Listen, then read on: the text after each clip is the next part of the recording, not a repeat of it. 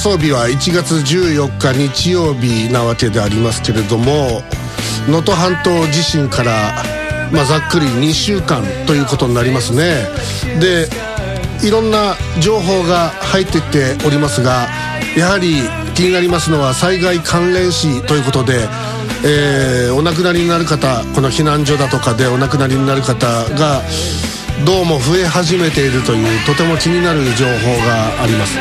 でそれと、まあ、民間のいろんなボランティアだとかが、まあ、現地に入って、えーまあ、私なんかがいつも注目しております、えー、登山家の野口健さんそして岡山県総社市の片岡市長のこの2人のタッグによりますチーム。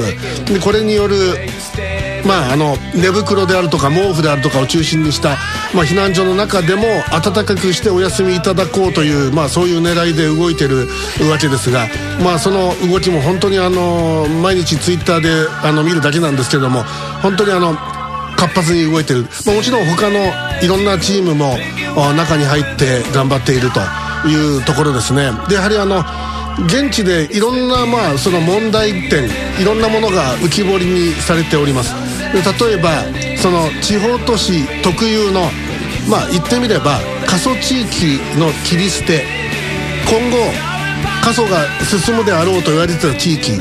そこの道路を補修したってしょうがねえだろうということで補修とかしてこなかったんですね。でそれがまあ今回の地震で一気に道路が崩壊して崩落したりしてじゃあこれ直すんですかって言った時にいやどうせもう住めませんからってことで町を捨ててくださいっていうもう住む場所どっかもう町ごとっていうかそこの住民ごとどっか別のとこに疎開してくださいっていうそういう論調が今本当になんかこう急にムクムクっとこう増え始めていてこれはですね日本の本当にあの根幹というか地方切り捨てのとんでもない話になるんじゃないかと今本当に私は危惧しているところなんですね、まあ、そういったところも含めまして、えーまあ、コーナー織り交ぜてお送りしていこうという QIC ケムールインサイダークラブでございます、えー、本当にねもうちょっとこう緩やかに柔らかいなんかくだらない話をやっていきたい番組なんですけども今年は2024年のっけからこういうトーンでお送りしていく感じになっております。さあお送りしていきましょう。お相手は私榎木田信也門と。ああお疲れ様です。お疲れ様です。なんかあのー、ですね今日は黒ずくめでなんかファシストになったんですかファシストじゃないですよね。そうですか。自分はねあのファシストでもなんでもなく、ええ、あの本当にど真ん中を。ああそうですか、はい、ど真ん中のファシズムを行こうといういやなんかもうなんか今日仕事の帰りなんかもう着替えて帰るの面倒くさいから、うん、もう作業着普通に、うん、来たは帰ろうと思って、明日休みやしみたいな、はい、はい。はい。それ作業着なんですか中は？あえっ、ー、といやこれはあの違います。ズボンだけです。ああなるほど、はい。えー、そしてこの方です。あえっ、ー、と黒いマジックに見せられてしまって、ね、はい。前島君が痩せたように錯覚をしてしまったことを後悔している大きな間違いですね、はい。大変後悔をしているピナツボゆり子です。そして、えー、IBB 九州はこの方です。はい、平上優子です。よろしくお願いします。えー、熊本は何かお変わりはありますか、なんか。何もないです。何もないですか？なんかこう、はい、新しくこう開拓したあの飲み屋とかないんですか？いやないですね。もうほとんど同じところを。さら地にしたんじゃないですか？はい、あ、あ飲み屋をさら地にしてしまった。はい、ああ、すべて飲んでしまってすべて。飲み屋ごと。ああ、昨日昨日とか飲んだりしてるんですか？あの。あの5トンぐらい飲まれましたか？黙ってますね。はい、えー、じゃあお便りいきましょう。えー、こちらは東京都国立市からいただきました58歳自営業ラジオネームジェオルク・ララシュタイン。ありがとうございます。たたた大変です。えー、伊勢神宮。伊勢神宮の参拝者が手を清める川。あの、伊豆川って川がありますね。で、大量の小銭が投げ込まれて問題になっているそうです。小銭が投げ込まれているのはその五十鈴川にあるみたらしまあお手洗い場と書くんですけどみたらし。で、え参拝者が参拝の前に手を清める場所であると。でこれについて伊勢神宮の広報担当の方はみたらしは参拝の方が手を清め心を清める場所でございます。そもそもお金を投げ入れる場所ではございません。推奨しておりませんとのことトレビの泉じゃないですからねということでいただきました。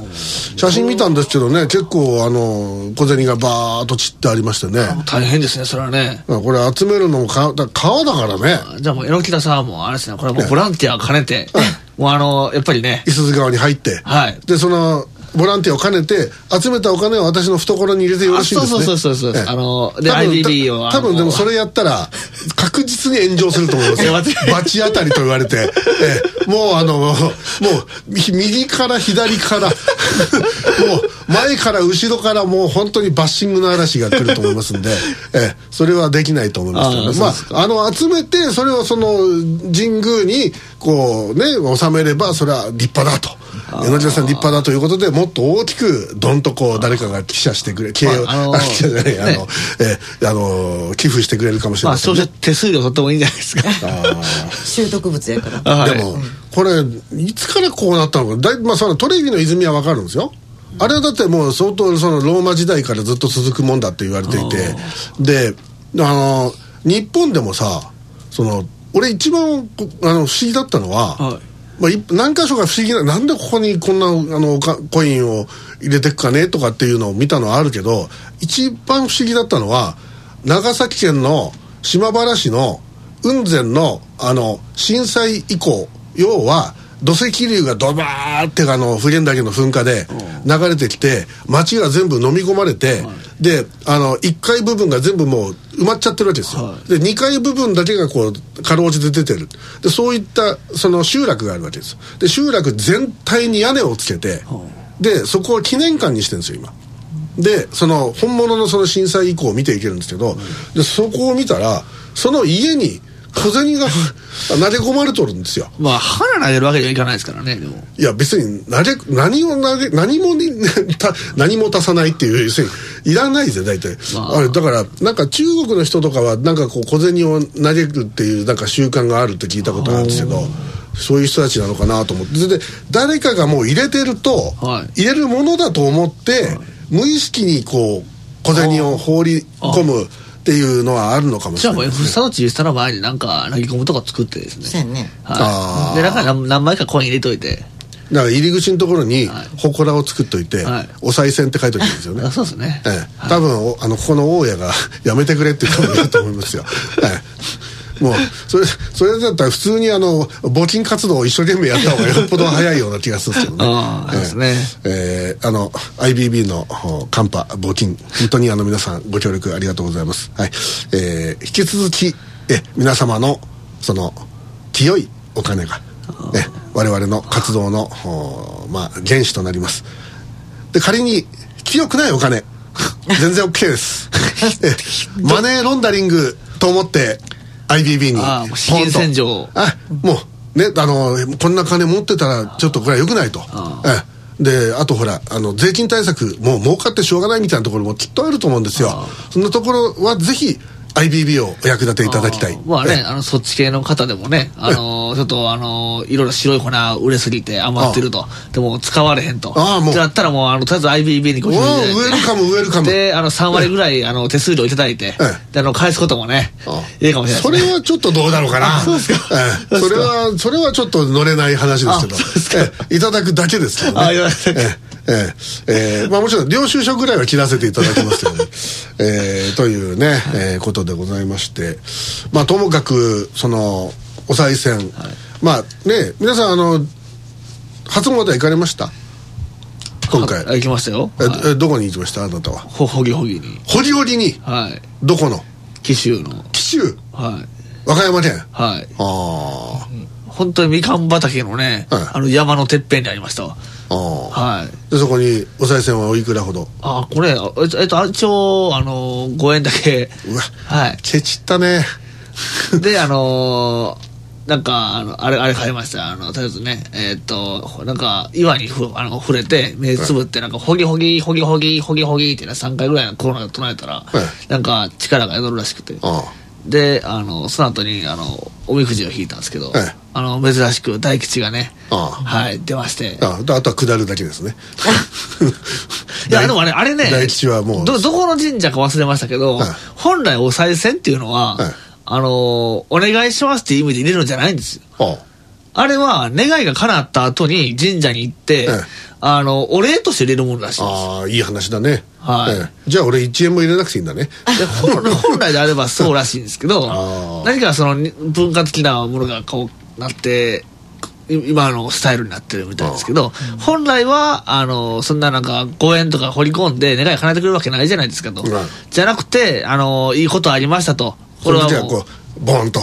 神様のおかげですと。っていうのであのお金をねええあの賽銭箱に入れるっていうのがええまあ筋だと。はい本来のあれらしいですねえー、美夏坊さんは今年はえっとおとつい。初詣はおとつい。おとつい。おとつい？おとつい。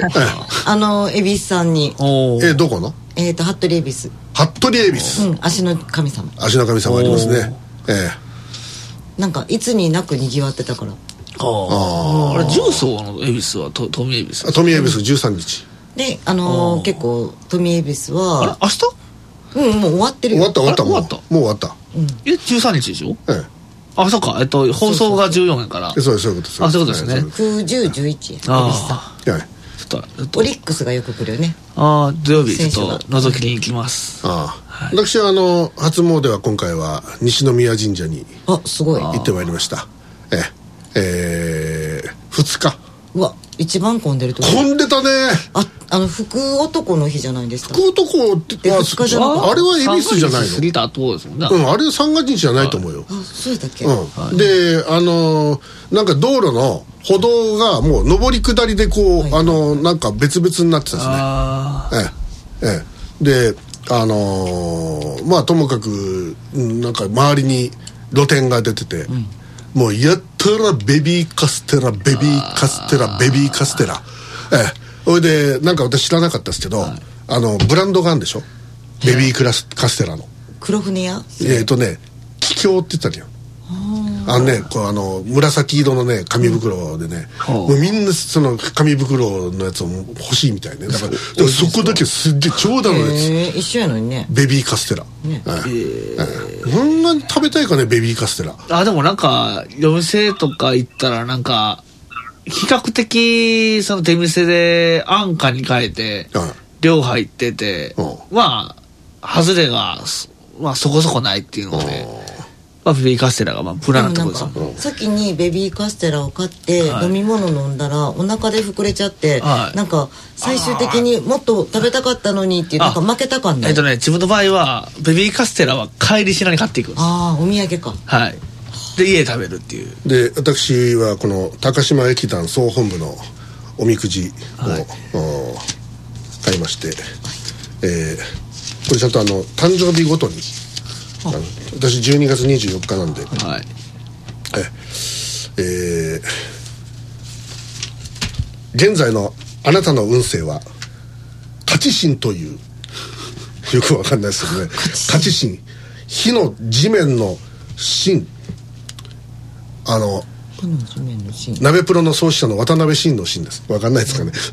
で あなたの運勢は地平線を離れた太陽がぐんぐんと昇り全ての活動を開始し新軍ラッパが鳴り渡っているようです。ああげあげ？ええ。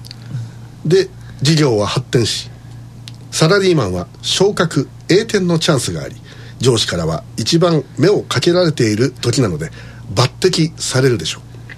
何事も積極的に推し進むことです。結婚移転旅行なども大いによろしいというね、えうなかなかいい。私は。それそれでもなんか大吉とかそういうのは書いてないんですか？あこれ書いてあるんです。かあのもうあのその人のその今年の運をこうあのやるやつですね。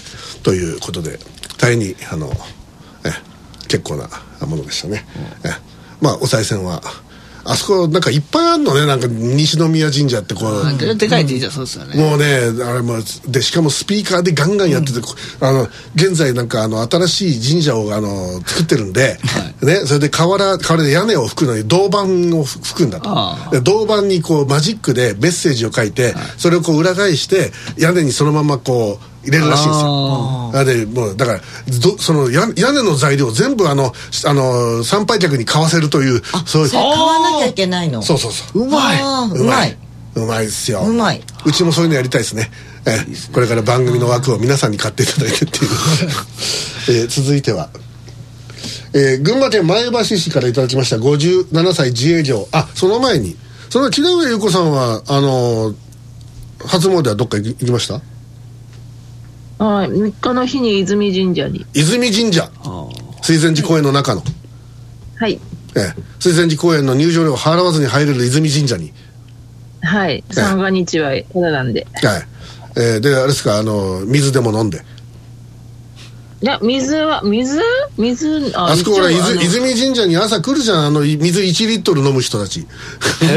健康のために。その湧き水をあのラッパ飲みすんだよはあ。ラジオ体操かなんかした後に。毎日。健康になるんですか？健康にいいらしいよなんか。あそうなんですか？んなんかそうそその人たちはそう言ってるね。あええ。ええ。でまあ木田さんはあれですよね。あの江津湖の水を飲み干したって言われてますけども。いずこか琵琶湖か知らないですけどね、ええ。はえーとお賽銭はいかほど？いや、い、んいつもより多めには入れましあた。入れたのね。入れたんですおねう。いつもね持って帰ってますけどね。いつもあの賽銭箱ごと持って帰るってことですね、ええ。で家にいっぱい賽銭箱のあの残骸があるってことですから、ね お金は天から回りもんやでええね自分で回すというね、はい。すごいです、はい、ありがとうございました。ではお便り次いきます。群馬県前橋市57歳自営業ラジオネーム金柑九郎と風俗名人戦。ありがとうございます。たたたた大変です。我が群馬県民にとってそれほど必要性が高くないローカル情報とアニメ「群馬ちゃん」のイメージが強い群馬テレビでお家騒動です。こういう話は榎木田師匠に解説してもらうのが一番なのでそれではよろしく。全部投げるっていう。ええ。ーこれねはい。あの昨年末はい。12月22日はい。に群馬テレビ、はい。えー株式えー株主あの取締役会がはい。行われたそうで、はい。社長が解任です、もう。ちなみに群馬テレビの筆頭株主は群馬県です。はあ群馬県。であとまああのだ大株主いろいろあるんですけどその中にはあの群馬銀行が入っててでずーっとこの群馬テレビは開局以来、はい。その、えー、と今回のそのまあクビになった社長さんが8代目の社長さんなんですけど、と武井和夫社長だからそうそうです、えーその人がそれまで8代連続群馬銀行から来てた社長さんなんですね。ででこの武井さんっていう方がですねあのまあ相当香ばしいめちゃくちゃをやりまして、えー御年78歳。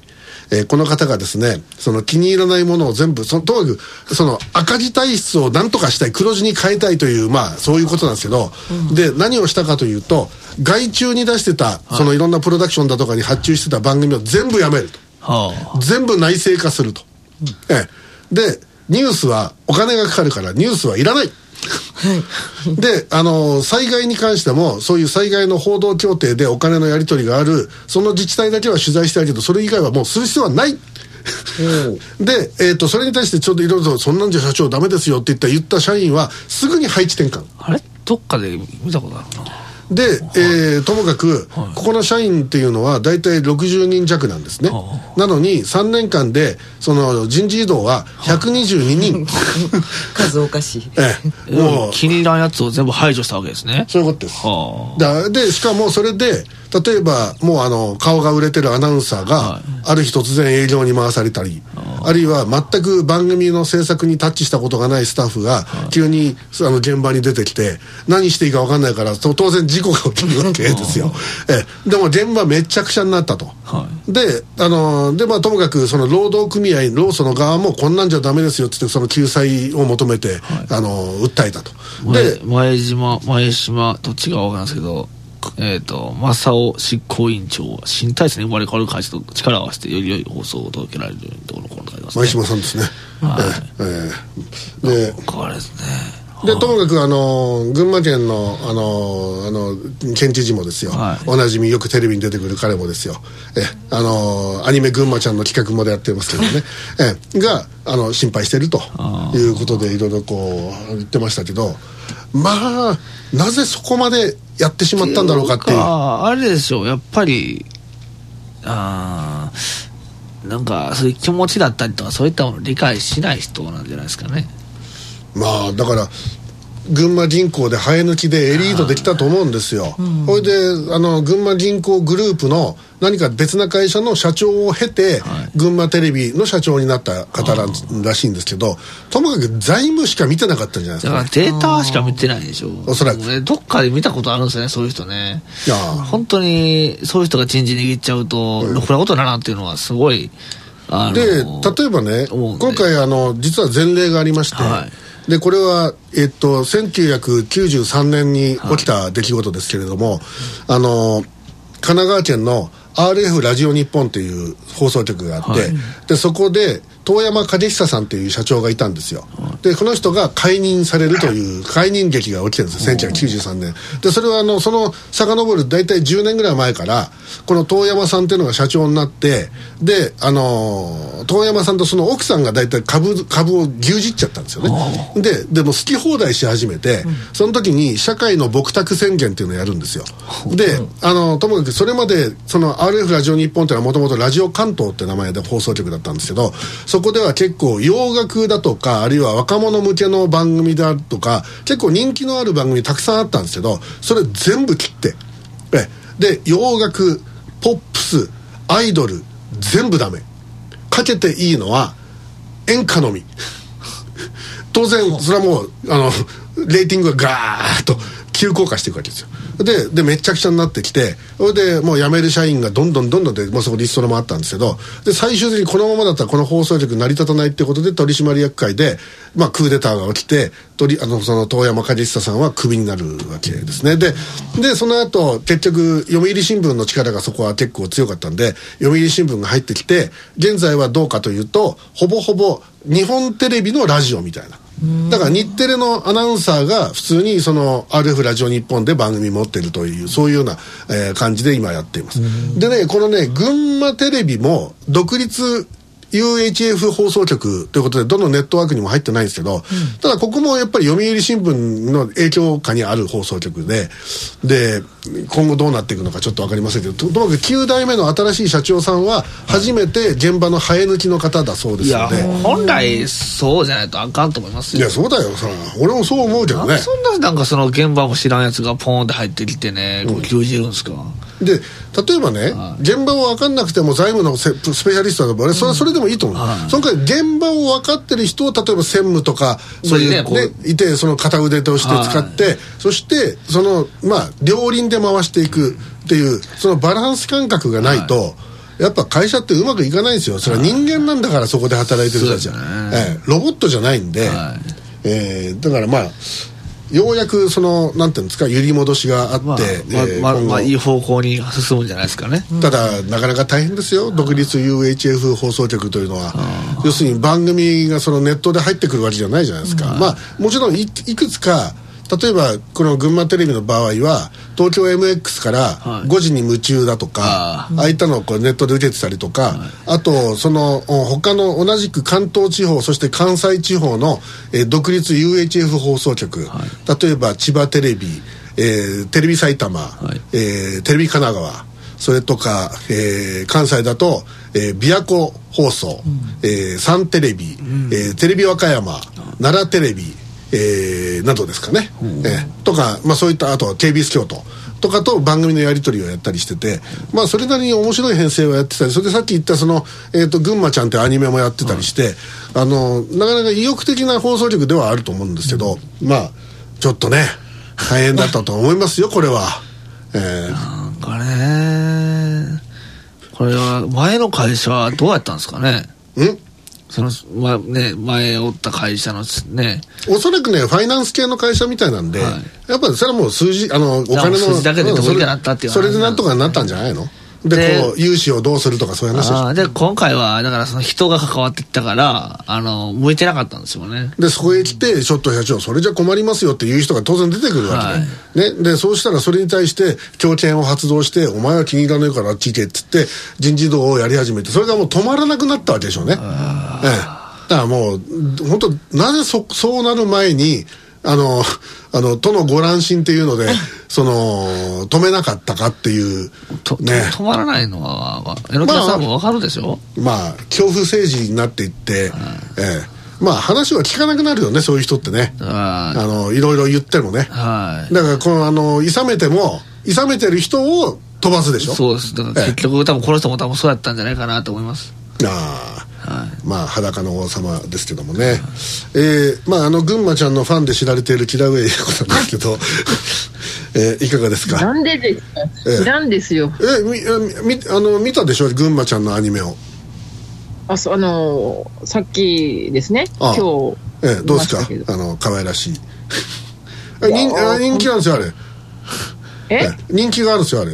あのあちこちで放送されててえあのグッズ。サンリオっぽいですよね。あグッズが確かあの出てると思いますよどっか、ええ。サンリオっぽいあ感じですね。まあ企画はさっきも言いましたように群馬県知事の山本一太です。ええ。ええ。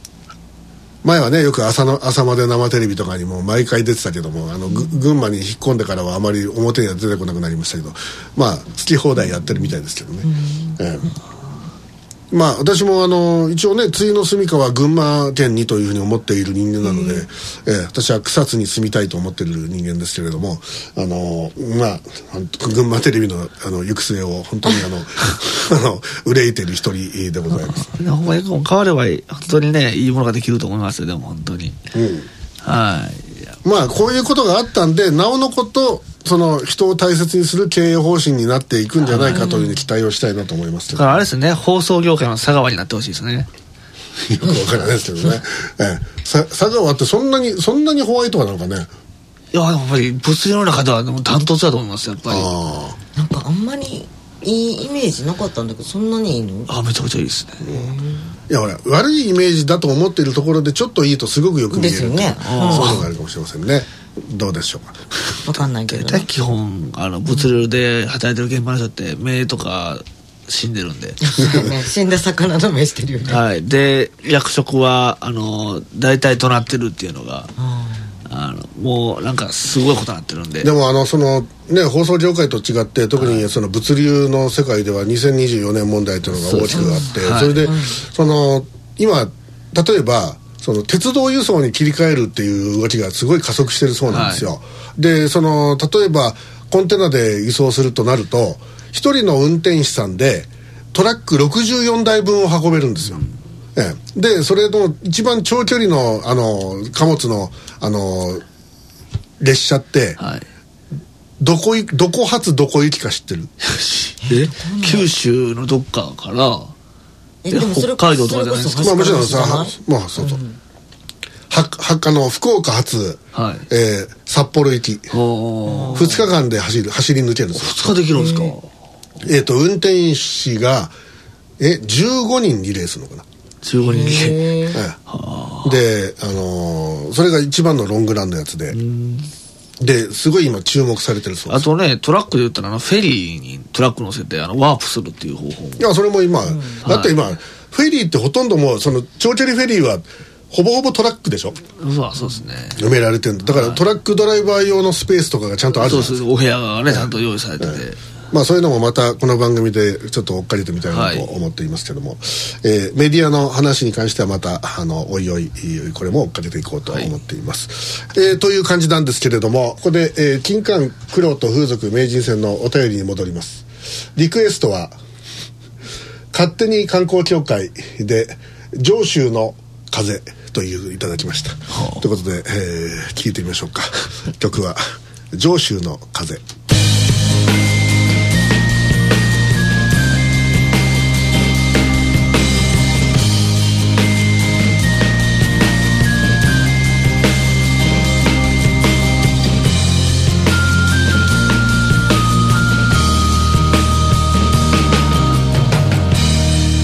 ただ十字の月向井千秋の夢。田山片井の布団木枯らし紋次郎の用事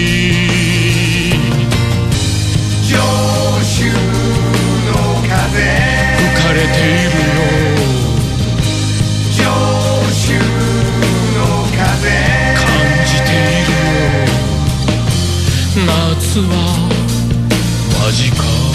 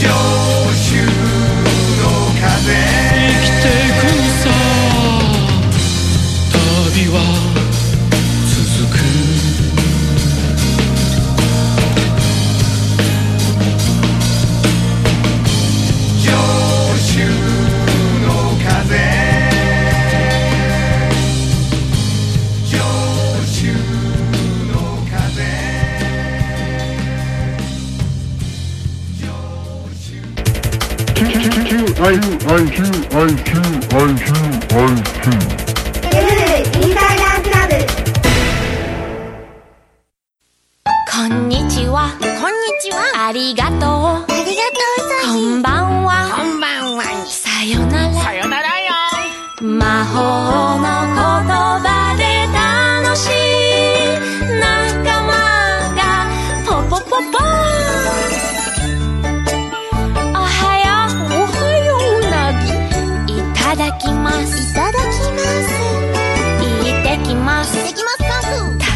ま。ただいま。ごちそうさま。おやすみなさい。おやすみなさい。素敵な言葉で愉快な仲間がポポポポこんにちは。こんにちは。ありがとう。ありがとう、うさぎ。挨拶するたび友達増えるね。世界のファッション、玉金。